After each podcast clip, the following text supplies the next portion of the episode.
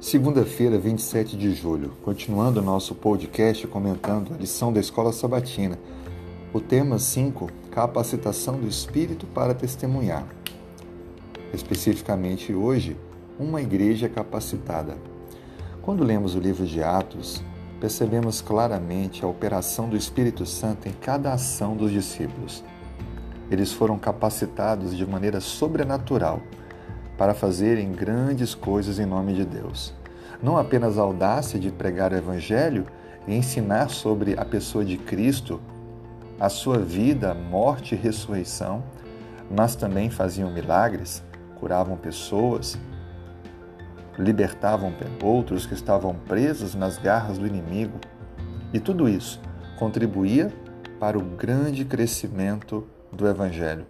A Bíblia descreve números específicos: 3 mil pessoas, 5 mil pessoas, e depois refere-se a uma grande multidão que é adicionada à igreja.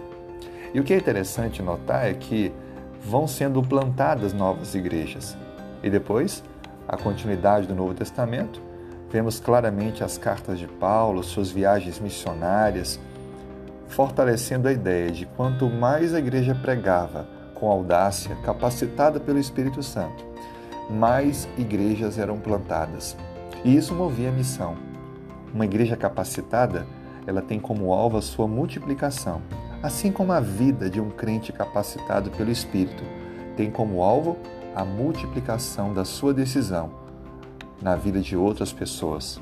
Assim sendo, enquanto tivermos no coração e na mente o senso de levar pessoas a Cristo, não apenas permaneceremos firmados na fé, mas contribuiremos também para o crescimento e multiplicação da Igreja de Deus.